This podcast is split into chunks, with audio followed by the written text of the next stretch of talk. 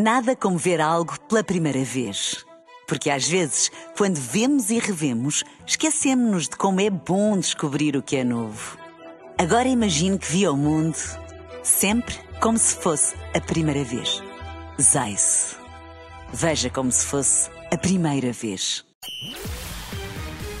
Bola Branca. Bola Branca a começar desta quinta-feira com João Fonseca. Olá, João. O que é que temos em destaque? Teresa, boa tarde. Em dia de derby, Papa Francisco recebe Benfica no Vaticano, a Taça de Portugal, o Sporting Benfica das meias finais e o que falta jogar do Santa Clara Porto e ainda uma história Bola Branca em Inglaterra. Uma história? Muito bem. A Bola Branca com oferta da Anacol. Tom da Anacol contém estróis vegetais que bloqueiam a absorção do colesterol. Vamos lá à Bola Branca desta quinta-feira.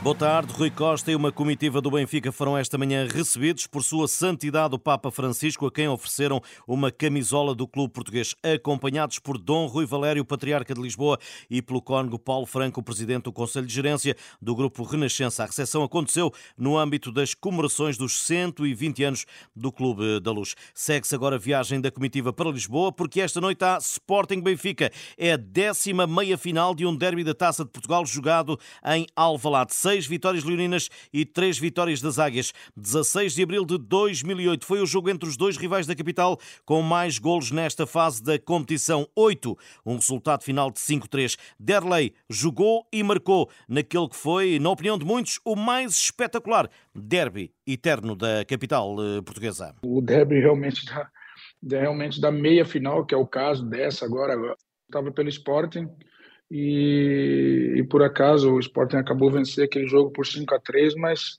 é, se fosse ao contrário, o Benfica tivesse vencido, é natural que, que, que seria de igual forma, porque foi um, um jogo espetacular, um jogo muito aberto, principalmente na segunda parte. E, e tenho uma na memória por causa disso, porque é um jogo que estava voltando de lesão.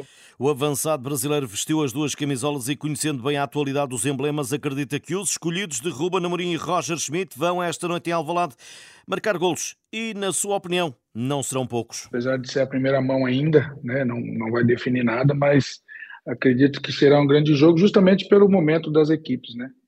O Benfica vem de, um, de uma vitória muito bem conseguida, muito bem montada. O Sporting, apesar de ter empatado, é, mostrou mais uma vez que, que é uma equipe que, que faz muitos golos, né? Então, é, acredito que será um, um, um jogo de é, muito bem jogado e que, que vai haver pelo menos, no mínimo, três golos nessa partida. Mas também há destaques a fazer. O Diócrates realmente tem, tem feito uma época espetacular, né? Muito acima da média.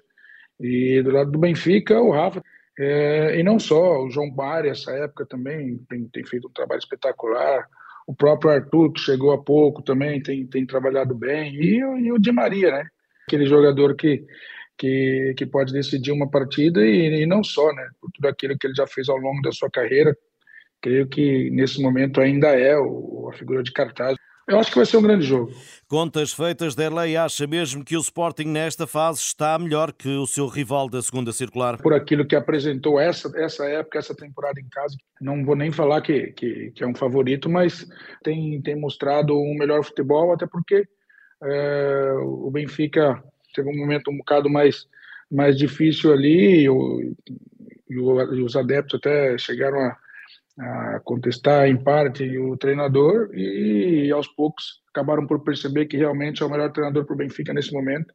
Tem, tem dado continuidade ao grande trabalho que fez a época passada. Ouvido pelo jornalista Rui Viegas, Derlei, antigo jogador de Sporting e Benfica, antecipando o derby dos derbys desta noite em Alvalade, apitado por Fábio Veríssimo. O jogo tem relato aqui na Renascença, começa às 8 e 45 da noite. Falta jogar uma hora e 3 minutos. Resultado 0-0. Em Guimarães, o Vitória está à espera do adversário das meias finais. Santa Clara e Futebol Clube do Porto entram em campo com o propósito de continuarem na prova. Nuno Coelho, o comentador bola branca para esta partida, que arranca às 4 da tarde. 3 nos Açores, lembra o valor que tem este embate para a equipa de Sérgio Conceição. Óbvio que vem aí um clássico no fim de semana, mas o Porto tem aqui a última, muito provavelmente a última oportunidade de conquistar um troféu este ano. Neste caso estou a falar da Taça de Portugal. Está difícil no campeonato, Liga dos Campeões, boa prestação, mas difícil avançar muito mais eliminatórias, por isso tem aqui um pouco o escape daquilo que pode ser uh, a época, por isso acho que, como é óbvio, quererá resolver rápido, mas não será fácil porque é um Santa Clara muito forte. PP seguiu para São Miguel, onde se jogarão 63 minutos, num contexto diferente do jogo interrompido por causa do mau tempo a 7 de fevereiro. Contexto diferente para as duas equipas, porque é um jogo que já começou, já teve um princípio, interrompido pelo mau tempo. Não estava a ser um jogo fácil para o Porto, que está numa fase, digamos, uh, um pouco inconstante em função de muito bem na Liga dos Campeões, pior uh, no campeonato. Santa Clara muito forte na, na segunda Liga. Por isso acho que os níveis de motivação são muito altos, essencialmente porque é um jogo uh, a eliminar e é um jogo em que quem passar está mais perto, neste caso, da, da final. Nuno Coelho, comentador Bola Branca para este jogo, terá arbitragem de Cláudio Pereira. Começa às 4 da tarde do continente e terá relato em rr.pt. O Moreirense conclui o procedimento de licenciamento para participar nas competições da UEFA na época 24-25. É a primeira vez que o clube liderado por Vítor Magalhães apresenta a candidatura à obtenção obtenção da necessária licença da UEFA. Mariano Barreto é o novo treinador do Belenenses, com Venâncio e Costinha como adjuntos. Barreto sucede a Vasco Faísca no emblema do Restelo, que ocupa o último lugar da Segunda Liga. Nesta edição, a jornalista Bola Branca Inês Braga Sampaio leva-nos hoje até a Inglaterra, Aston Villa, um dos históricos e emblemáticos clubes do Reino Unido, e onde trabalha um treinador português, Hugo Rodrigues Cicerone, numa viagem pela formação no futebol feminino e masculino dos Villains e ainda na influência de um espanhol ao comando técnico daquele que é agora o quarto classificado da Premier League. Nas palavras de quem trabalha no clube, há um antes e depois de Unai Emery no Aston Villa. Ele estava a dormir ao lado da academia, só saía de lá para ir dormir. Ele é, é workaholic, é mesmo super metódico. Eu fui ver o, o último jogo do Gerardo em casa e tu sentias que o Villa Park estava morto e depois passado, sei lá, três semanas e era um alvoroço. Tu sentias que a aura mudou. Hugo Rodrigues treina a equipa feminina de sub-16 do Aston Villa. O português que também já trabalhou nos Estados Unidos e em Portugal, explica a principal diferença na formação de rapazes e raparigas. Eu se disser a um rapaz, tu tens que ir contra aquela parede, é a única forma de ser jogador profissional, eles, eles vão. Com as raparigas eu digo, olha, tens de fazer este exercício. Mas porquê? As raparigas querem entender, perceber, fazer parte, querem se desenvolver e têm que se sentir que algo faz sentido, porque senão não vão encontrar motivação para fazer. Hugo não esconde o desejo de um dia chegar ao futebol sénior. E há mais um sonho, maior ainda, e quem o despertou foi a selecionadora de Inglaterra. Há pouco tempo estive a ouvir um podcast, uma entrevista da, da Serena Wigman, e acabei aquilo a pensar, eu um dia vou ganhar o Euro, man, mas tinha que ser com Portugal. Até lá, Hugo Rodrigues continuará a ajudar jovens jogadoras a conquistar um futuro no futebol profissional. Um trabalho da jornalista Inês Braga Sampaio que está disponível em rr.pt, tal como outras notícias. Para todos, boa tarde. Obrigada, João. Até, Até amanhã. amanhã. Nada como ver algo pela primeira vez.